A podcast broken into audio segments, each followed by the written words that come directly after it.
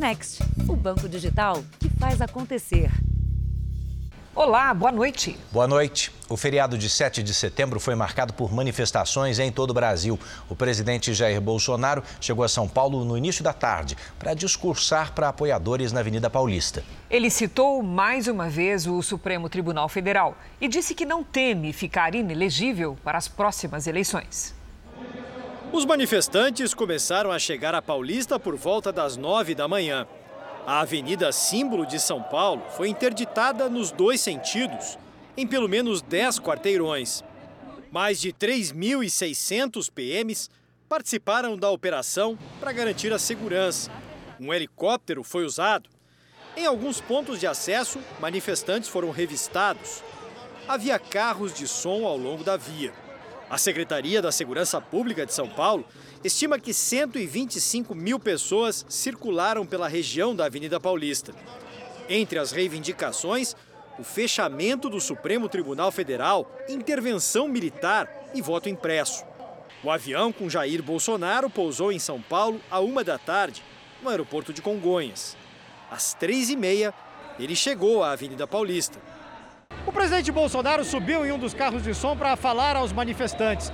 Em um discurso que durou cerca de 20 minutos, ele voltou a atacar o ministro do STF, Alexandre de Moraes. E subiu o tom. Ministro se ou ele pede para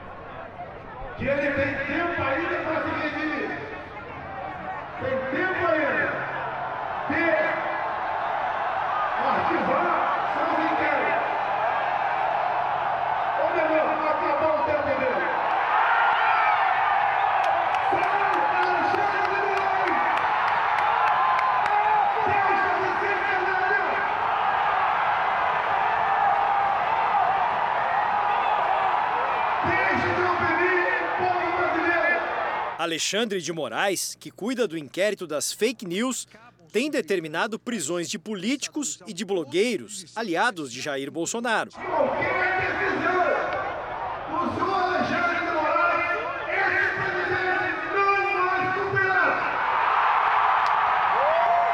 Em referência ao voto impresso, Bolsonaro disse que não participa do que chamou de farsas.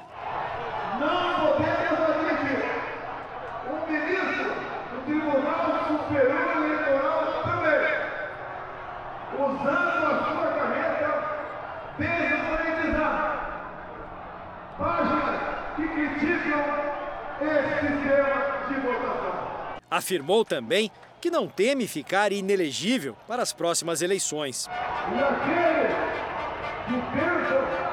que com uma caneta pode me tirar da presidência, diga uma coisa.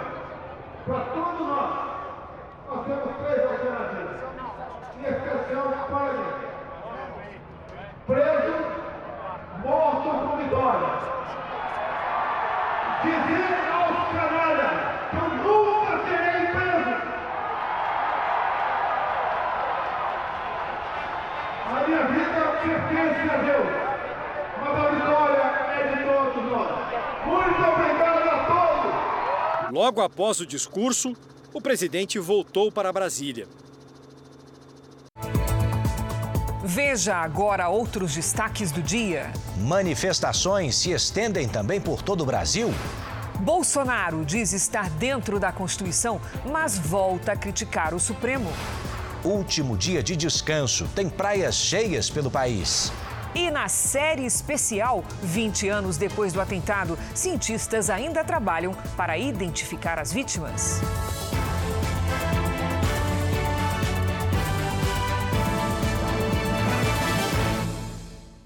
Oferecimento Next, o banco digital que faz acontecer.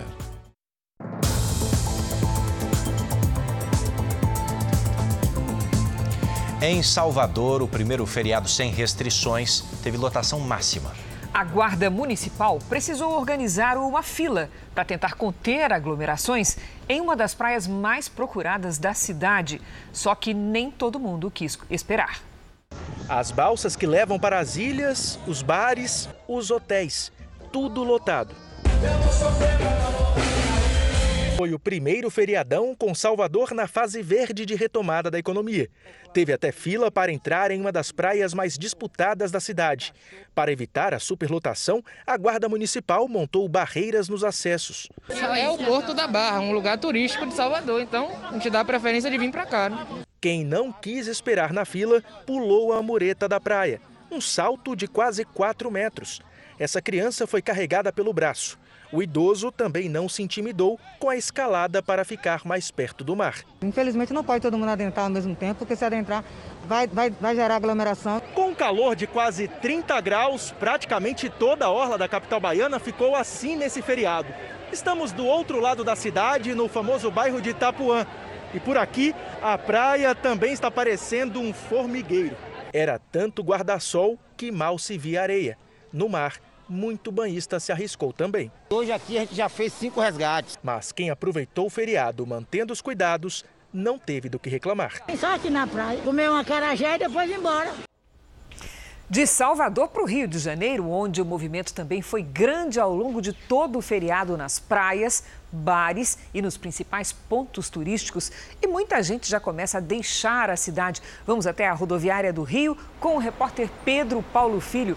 Olá, Pedro Paulo. Quantas pessoas devem passar por aí ainda? Boa noite para você.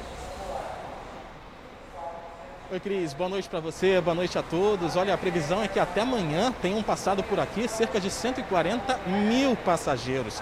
Segundo a concessionária que administra o terminal, esse volume é 26%, maior do que o do período de férias do meio do ano, entre julho e agosto. No total, as empresas de ônibus esperam fechar o saldo desse feriado de 7 de setembro com mais de 4.400 viagens realizadas. Cris Edu. Obrigada, Pedro Paulo. Então vamos com São Paulo conferir agora como é que está a volta para casa dos turistas que foram passar o feriado no litoral. A repórter Fernanda Burger tem os detalhes. Olá, Fernanda, boa noite para você. Boa noite, Cris. Boa noite, Edu. Nesse momento, o movimento está mais tranquilo aqui no sistema Anchieta Imigrantes, que é a principal ligação entre a capital e as praias paulistas. O tráfego está mais intenso que o normal, porém não há pontos de lentidão. Por causa do tempo fechado, com chuva durante o feriado, muitos turistas adiantaram o retorno. Agora está em vigor a operação Subida. No trecho de serra, por causa da neblina, também tem operação Comboio. Segundo a concessionária que administra essas rodovias, desde sexta-feira vieram para o litoral cerca de 340 mil veículos. Pouco mais de 280 mil já subiram a serra. Cris, Edu. Obrigada, Fernanda. Bom, daqui a pouco a superprodução Gênesis vai apresentar uma cena emocionante. Os filhos de Israel voltarão para o acampamento sem José e Israel vai pensar que o filho está morto. Os atores Petrônio Gontijo, Felipe Cunha e o diretor Edgar Miranda contam como foi a gravação dessa cena. Foi uma emoção muito grande poder participar dessa cena e de toda a sequência de perda do personagem José. Cadê o José?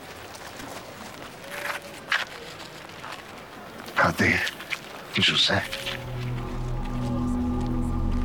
Eu procurei assistir a alguns documentários, algumas cenas, filmes a respeito, mas acredito que só um pai e uma mãe sabem o que é a dor de não, não ter um filho amado por perto. Ele fica completamente transtornado né, quando ele assiste a cena de Israel chorando a perda de José. Ele sabe que aquela não é a verdade. Se tem uma coisa que o Rubem não queria era fazer mal para o irmão. Só que ele escolhe esconder a verdade de tudo que aconteceu e com isso ele passa a conviver né, com, essa, com essa mágoa extrema que consome o coração do Rubem ao longo dessa história.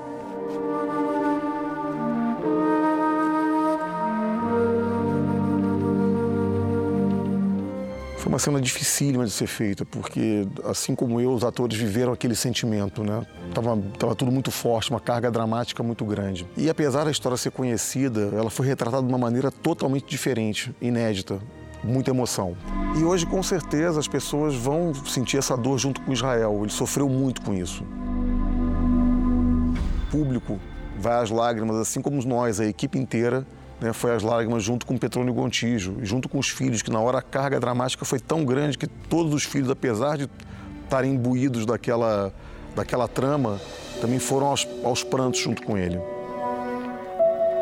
É uma dor descomunal, dilacerante, que esse pai vai passar, aliada à culpa, porque ele acha que é culpa dele ter mandado José encontrar os irmãos e no meio do caminho uma fera o atacou.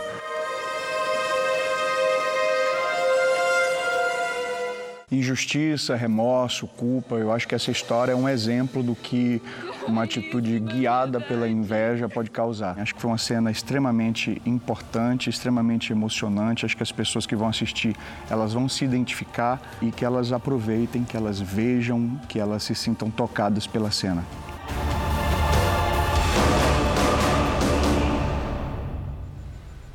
Então, eu reforço o convite para você acompanhar o capítulo especial de hoje da novela Gênesis. Começa logo depois do Jornal da Record. A seguir, a gente te mostra as manifestações pelo Brasil a favor e contra o governo. E na série especial, 20 anos depois, cientistas ainda tentam identificar mais de mil pessoas que morreram nos ataques de 11 de setembro.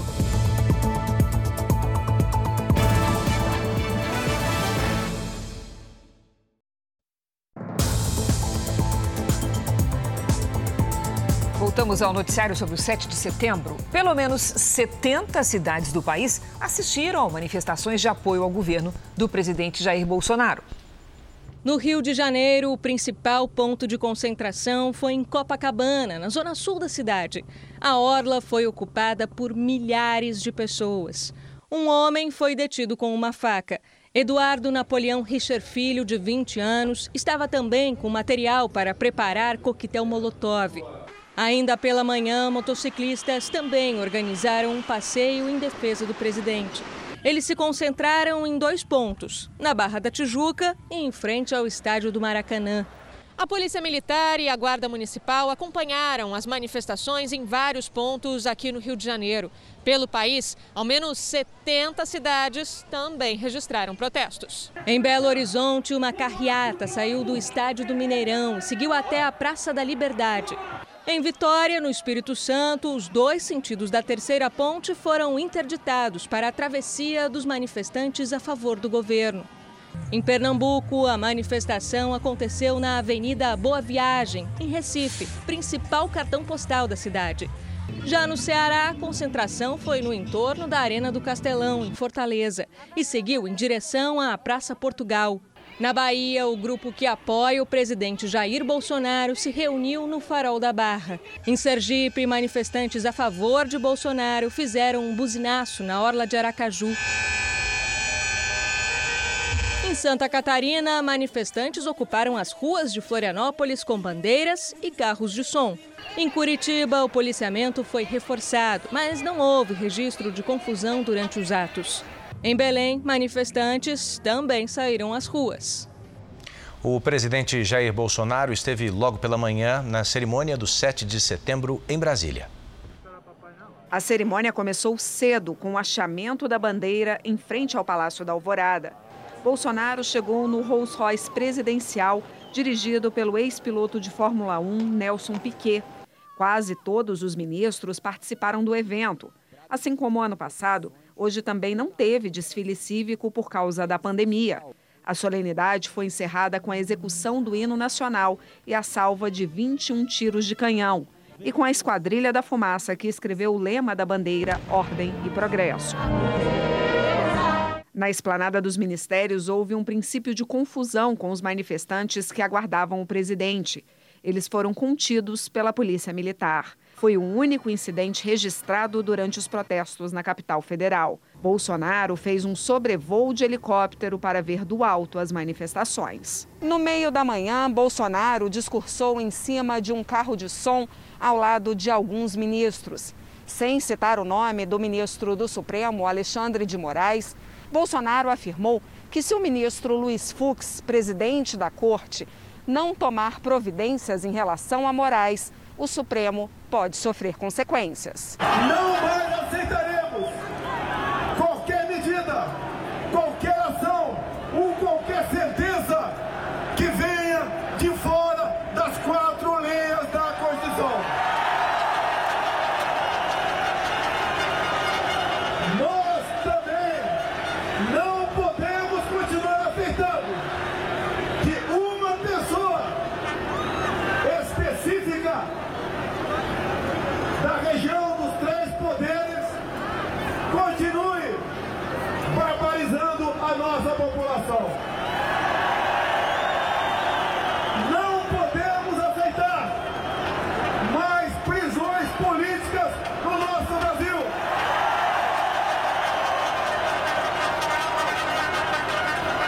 Ou o chefe desse poder enquadra o seu, ou esse poder pode sofrer aquilo que nós não queremos. Porque nós valorizamos, reconhecemos e sabemos o valor de cada poder da República.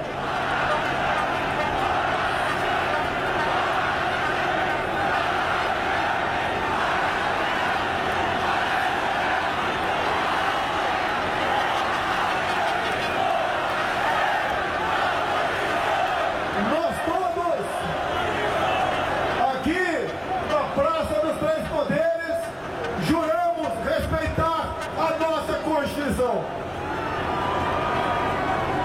Quem age fora dela se enquadra ou perde para sair. Bolsonaro disse ainda que iria convocar o Conselho da República para mostrar ao chefe dos poderes as fotografias das manifestações de hoje. O conselho é composto pelo presidente da República, o vice-presidente, os presidentes da Câmara, Arthur Lira, Senado, Rodrigo Pacheco, e seis cidadãos com mais de 35 anos. A reunião serve para consultas do governo na hipótese de estado de defesa, intervenção federal ou qualquer outra situação extrema.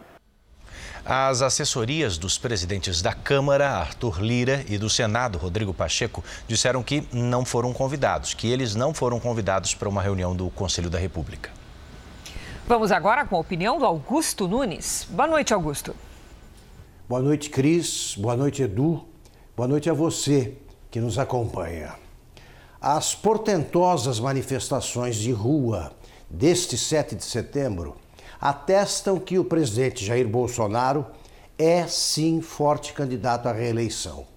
Sobretudo as imagens da Avenida Paulista e da esplanada dos ministérios redesenham uma paisagem deformada por pesquisas eleitorais estranhas e pelo ativismo antibolsonarista de parte do noticiário jornalístico. A magnitude da mobilização, aliás, contrastou com o raquitismo do ato contra o presidente promovido no Vale do Anhangabaú. Se é difícil prever o que acontecerá nos próximos dias, é impossível adivinhar o desfecho da sucessão presidencial. Não faz sentido acreditar no amplo favoritismo de um ex-presidente presidiário que será confrontado com delinquências que transformam currículo em prontuário. Por tudo isso, a sensatez recomenda que ameaças recíprocas fiquem nos palanques, que o tiroteio seja interrompido e que os três poderes tratem de cumprir as normas estabelecidas pela Constituição brasileira. Venha de onde vier, golpe é coisa de cabeça estacionada no tempo das cavernas. Que triunfem a liberdade e a democracia. Obrigado, Augusto. Você vai ver agora outras manifestações, estas contrárias ao governo federal, em algumas capitais brasileiras. No Rio de Janeiro, o ato contra o governo aconteceu na principal avenida do centro da cidade. Os manifestantes usaram carros de som e faixas para pedir o afastamento do presidente e do vice, Hamilton Mourão. Em Brasília, os manifestantes se reuniram perto da Torre de TV. Em São Paulo, o protesto foi no Vale do Anhangabaú, a cerca de 3 quilômetros da Avenida Paulista. Os manifestantes pediam o impeachment de Jair Bolsonaro. O movimento foi coordenado por centrais sindicais e partidos de oposição. O ato reuniu cerca de 15 mil pessoas, segundo a Polícia Militar. Os manifestantes, em reunião prévia com a PM, tinham se comprometido a coibir depredações. Durante a tarde, um homem foi detido com uma faca e um soco inglês durante uma abordagem policial. Outro suspeito foi revistado e com ele foram apreendidos materiais que seriam usados para fazer coquetéis Molotov. Os dois foram levados à delegacia para prestar depoimento. A polícia de Mato Grosso do Sul prendeu dois homens que participaram do roubo de três aviões. As prisões aconteceram em Anastácio, cidade vizinha a Aquidauana, que fica a 150 quilômetros de Campo Grande. Um dos envolvidos disse que foi procurado por uma organização criminosa interessada em comprar armas. Outro preso afirma que chegou a levar membros da quadrilha para observar o aeroporto. Os dois homens presos não teriam participado do momento do assalto, apenas do planejamento. A polícia diz que oito pessoas foram identificadas e confirma que os três aviões foram levados para outro país. Uma das aeronaves, um monomotor, é de propriedade do cantor e compositor Almir Sater. A seguir, você acompanha a repercussão no meio político das declarações de hoje do presidente Bolsonaro. E na série especial, como foram as buscas por sobreviventes do 11 de setembro e a transformação do local da tragédia.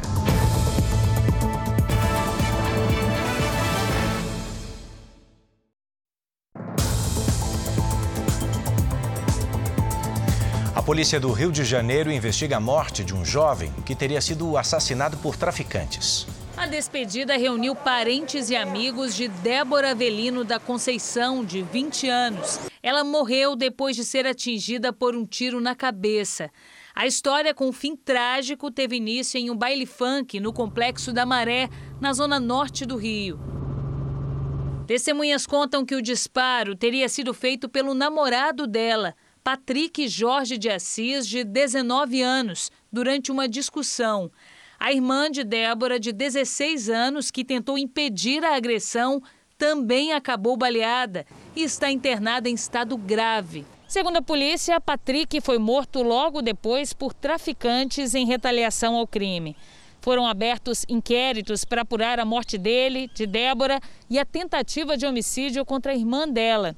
Os investigadores agora buscam novas testemunhas que possam ajudar a esclarecer os crimes. Os organizadores da festa clandestina também devem ser ouvidos nos próximos dias. O baile que reuniu milhares de pessoas teve esquema especial de luz e som, área VIP e queima de fogos. As imagens foram divulgadas nas redes sociais. Eventos como esse estão proibidos na cidade por causa da pandemia. Nos consultórios de cirurgia plástica, muitos médicos registraram aumento na procura para retirada de próteses de silicone.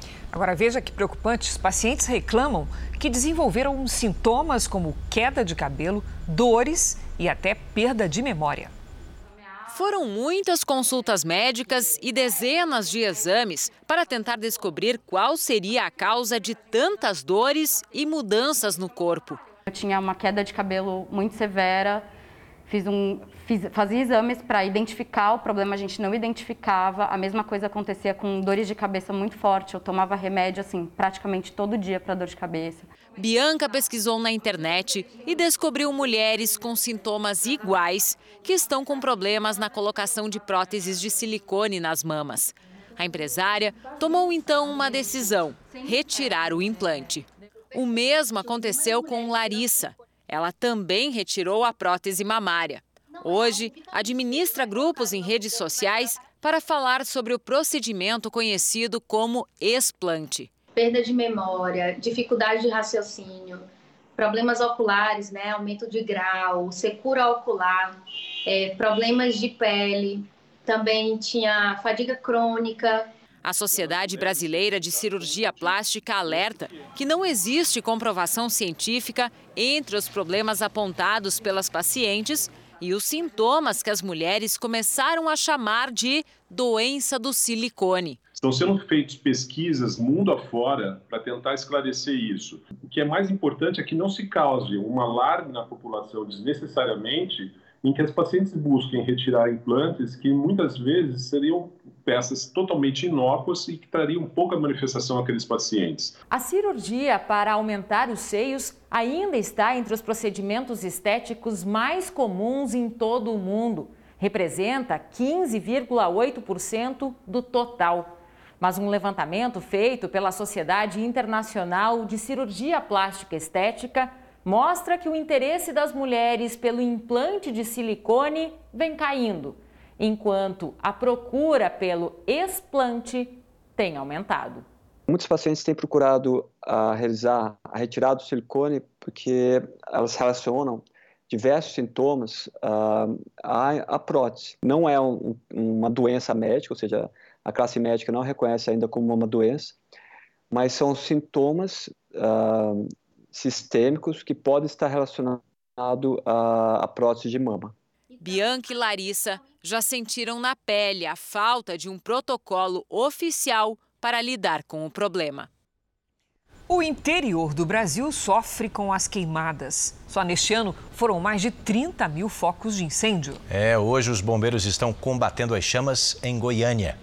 O fogo está concentrado no Parque Altamiro de Moura Pacheco, a maior reserva ambiental de Goiânia. O incêndio, que já dura 24 horas, tinha sido controlado pelos bombeiros, mas novos focos surgiram no fim da manhã. Houveram ventos mais fortes que é, espalharam faíscas e geraram novos focos que até então estavam controlados. No Parque Nacional da Serra da Gandarela, região metropolitana de Belo Horizonte, as chamas queimaram pelo menos 200 hectares de mata nativa. O local é de difícil acesso e deixa o trabalho dos bombeiros ainda mais complicado. Também em Minas Gerais, o fogo destrói a Serra de São José. De acordo com dados do Instituto Nacional de Pesquisas Espaciais, neste ano, de janeiro a agosto, o número de incêndios em vegetação na região central do Brasil aumentou 30% em comparação com o mesmo período do ano passado. E o pior mês para esse tipo de ocorrência está só começando. Setembro chega a concentrar quase a metade dos incêndios do ano, principalmente por causa das condições climáticas. Hoje, em Goiânia, a temperatura chegou a 38 graus e a umidade do ar a 10%. Condições extremas que podem piorar com a ação humana. A gente é, observa muitos relatos de pessoas que, sem a intenção, foram é, fazer, é, colocar um fogo em um lixo para fazer essa limpeza, foram fazer a limpeza de um lote e que isso perde o controle. Eu convido você agora a acompanhar aqui no nosso telão um dos destaques de hoje do portal R7. A notícia foi publicada pelos nossos colegas lá de Brasília. Jason Miller, ex-assessor do ex-presidente dos Estados Unidos, Donald Trump, foi levado pela Polícia Federal para ser interrogado sobre a suposta participação dele na organização de atos antidemocráticos. Essa foi uma determinação do ministro do Supremo, Alexandre de Moraes. Há duas semanas, Jason Miller foi entrevistado pelo JR Business aqui na Record. A conversa foi sobre uma nova rede social criada nos Estados Unidos para defender a liberdade de expressão e lutar contra a política de cancelamento. Também foi alvo de ação, da ação de hoje o empresário Gerald Brandt, brasileiro que mora nos Estados Unidos. Ambos prestaram depoimento, permaneceram em silêncio e depois foram liberados. Para ler esta e outras notícias sobre política nacional, é só apontar a câmera, a câmera do seu celular para o QR Code que aparece aí na sua tela ou então acessar o nosso r7.com.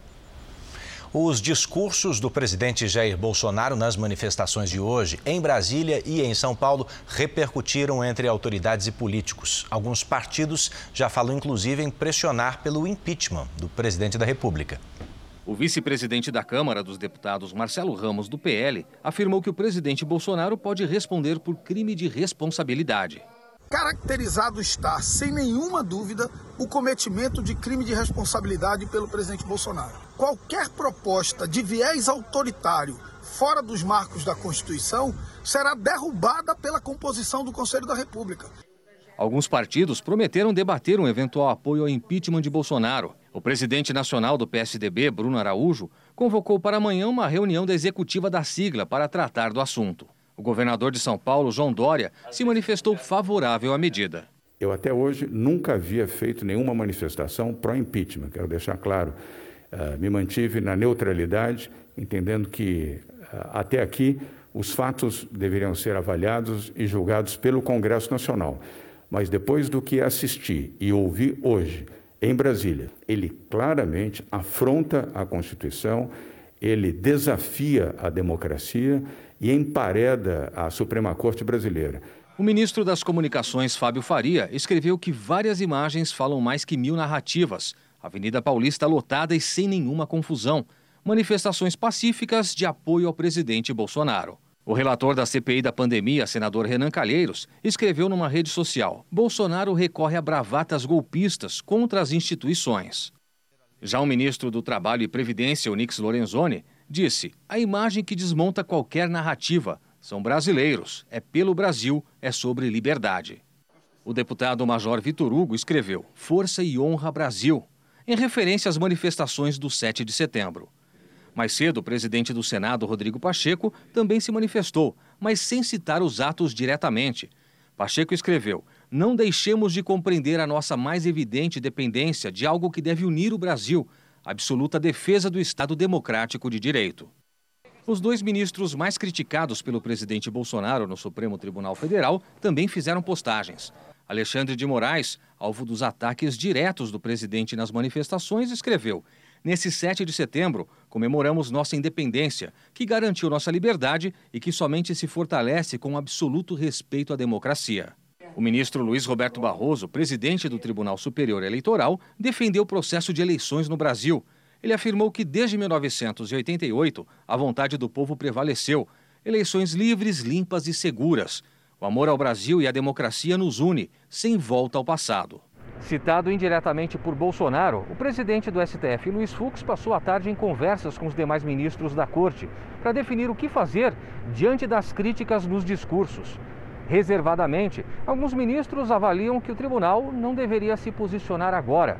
Mas ficou decidido que Fux vai se manifestar na abertura da sessão do Supremo Tribunal Federal desta quarta-feira. O Jornal da Record atualiza agora os números da pandemia. Acompanhe comigo aqui no telão os dados oficiais do Ministério da Saúde. O país tem mais de 20 milhões 913 mil casos da Covid-19. São mais de 584 mil mortos.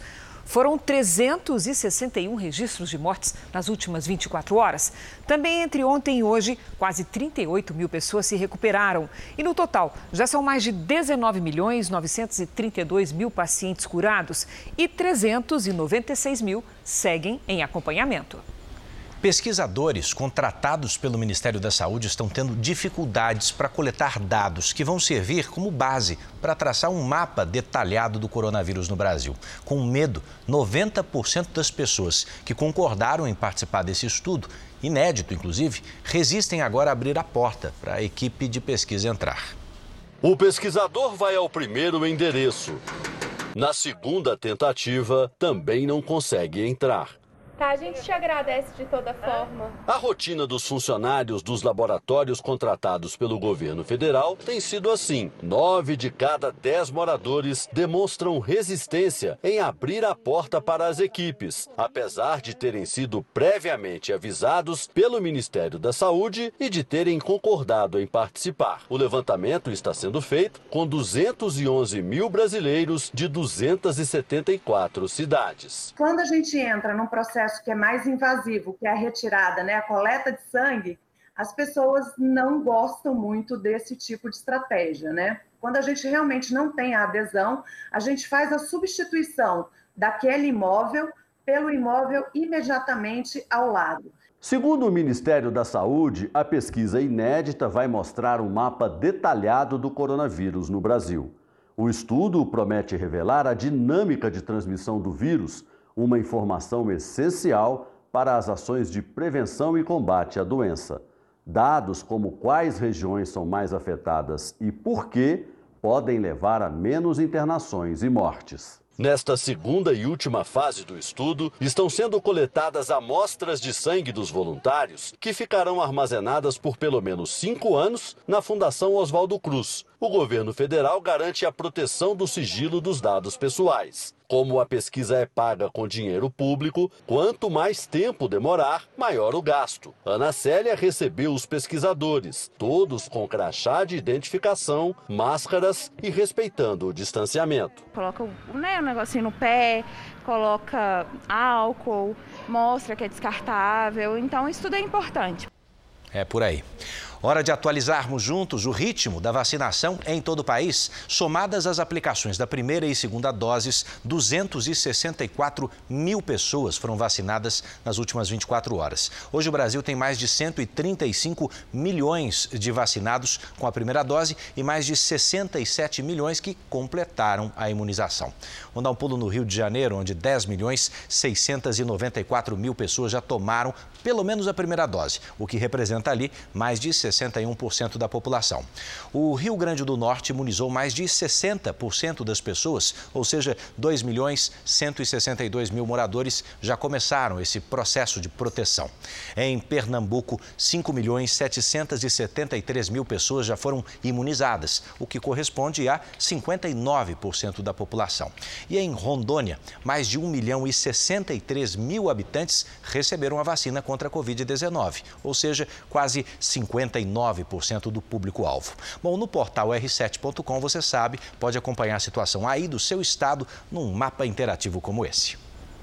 O Rio Grande do Sul foi atingido por um forte temporal na última madrugada. Houve queda de granizo na fronteira com a Argentina. Pedras de gelo de até 4 centímetros cobriram o chão e assustaram os moradores de Ijuí, a quase 400 quilômetros de Porto Alegre. Luva de pedra em Juí. Casas e prédios foram atingidos.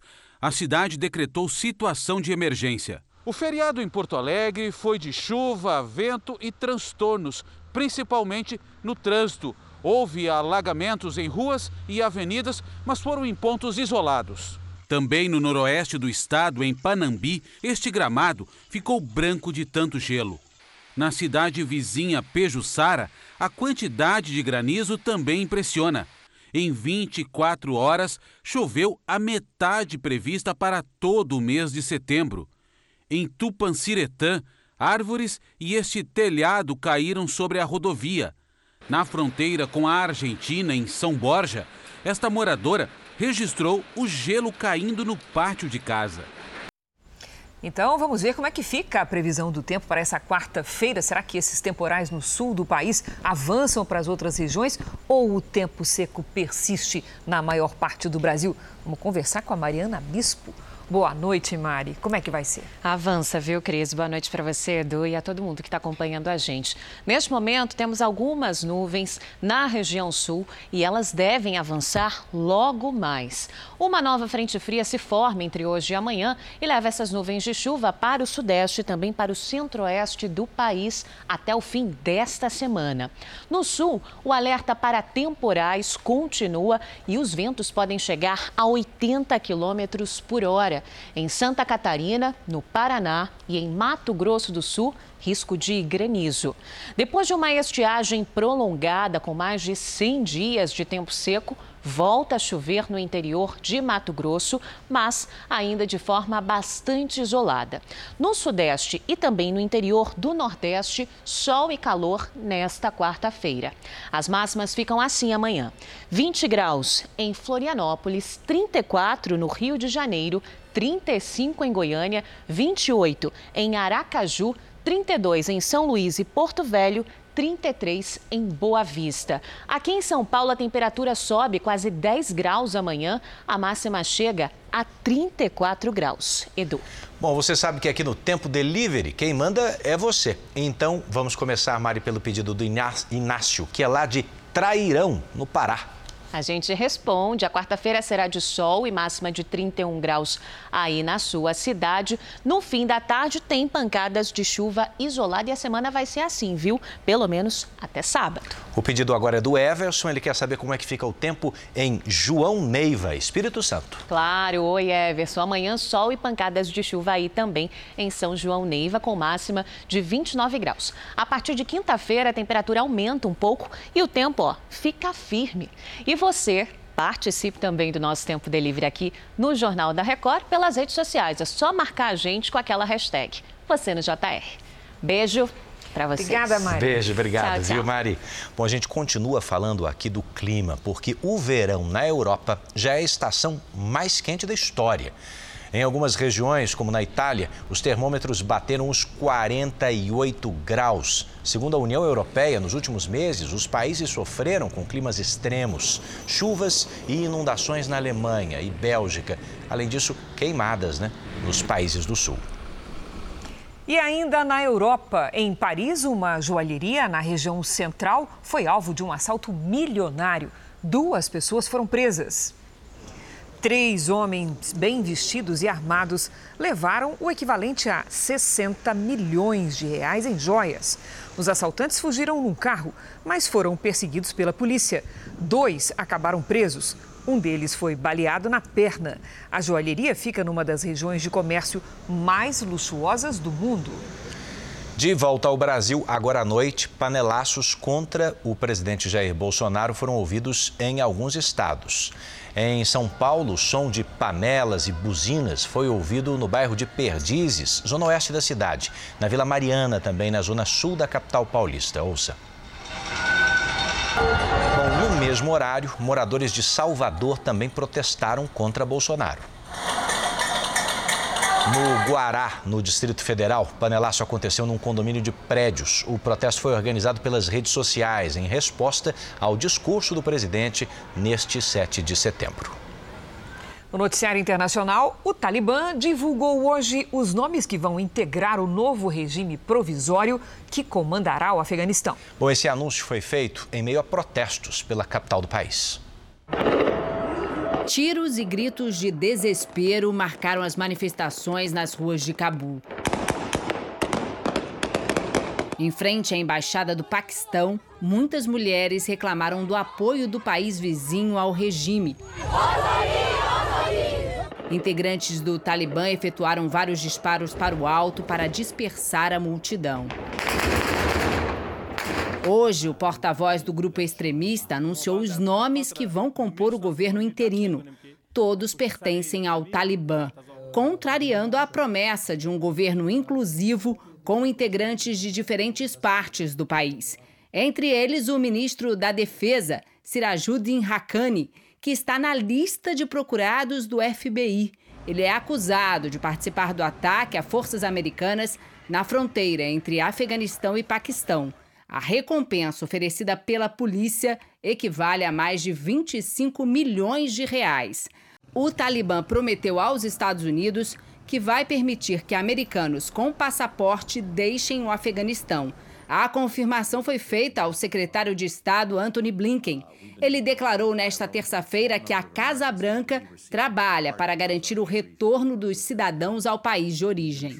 A Organização das Nações Unidas pediu que fosse criada uma ponte aérea humanitária para garantir a retirada em segurança dos estrangeiros que ainda permanecem em território afegão. A ONU alerta que metade da população do país sofre com a falta de alimentos e equipamentos médicos por causa da restrição de voos. No Catar, para discutir essa situação, Blinken também se reuniu com um time feminino de robótica. O grupo afegão cobrou um posicionamento dos Estados Unidos e questionou o secretário de Estado sobre o futuro incerto de quem vive no país. Estamos todos com muito medo e gostaríamos de saber qual é o plano do governo americano para o futuro de milhões de crianças e mulheres do Afeganistão.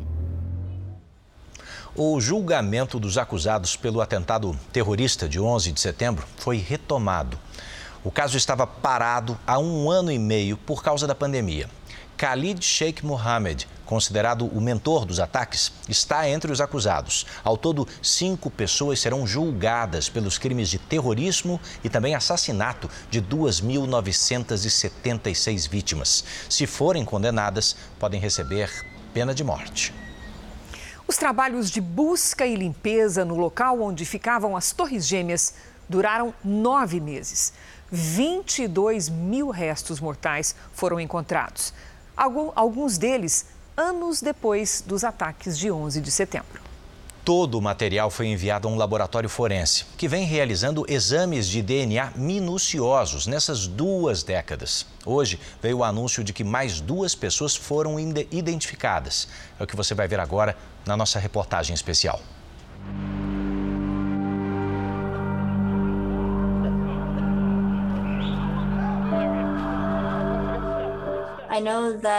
Eu sei que nesses últimos anos eles identificaram alguns integrantes das famílias. E toda vez que vejo isso acontecer, me sinto feliz por eles e ainda sinto que há esperança para nós.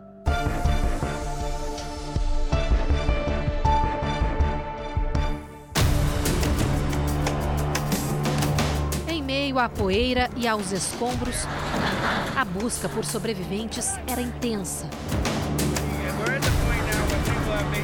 Os trabalhos seguiam dia e noite. Cerca de 50 mil pessoas participaram das operações. Nas ruas, cartazes eram colocados por todos os lados à procura de um sinal sobre um amigo ou parente desaparecido.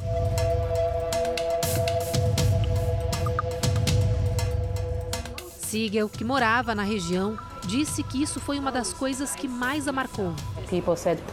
As pessoas perguntavam: por favor, por favor, você viu essa pessoa? Esse é o nome dela. E pensava: ok, talvez eu encontre essa pessoa. Então eu olhava para os lados procurando, virando as páginas dos cartazes que recebi porque eu realmente acreditava que alguém poderia aparecer. Talvez ainda estivessem na rua, perdidos, com medo, sem comunicação.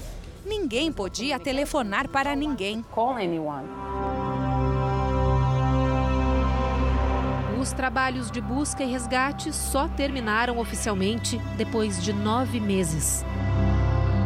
Mesmo 20 anos depois da tragédia, cientistas que trabalham aqui do Medical Examiner de Nova York, semelhante ao IML do Brasil, ainda trabalham para identificar os restos mortais de cerca de 40% das vítimas dos atentados. Os cientistas usam as mais avançadas tecnologias para tentar encontrar vestígios de DNA em fragmentos de ossos, tecidos e pequenos pedaços de roupas que foram recuperados dos escombros das Torres Gêmeas.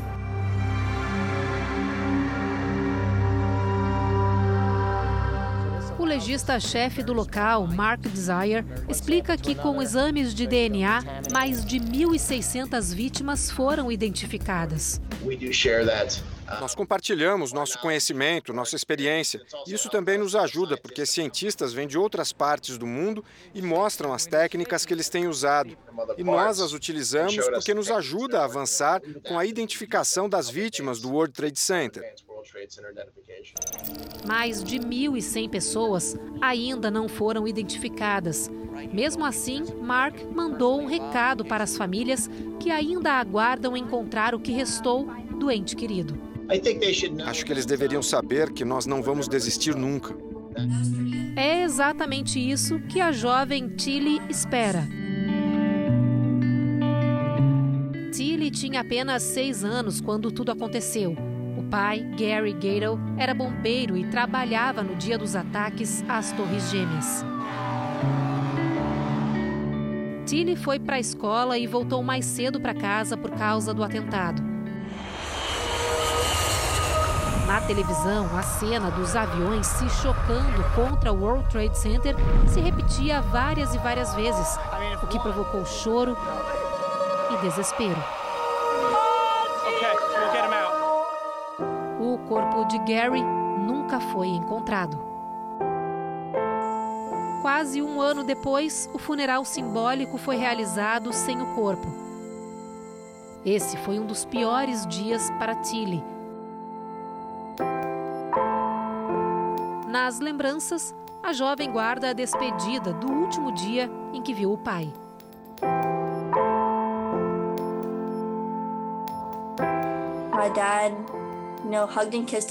Meu pai abraçou e beijou minha mãe e eu, para dizer tchau e saiu. Ele andou até o portão e olhou para trás, nos viu e voltou.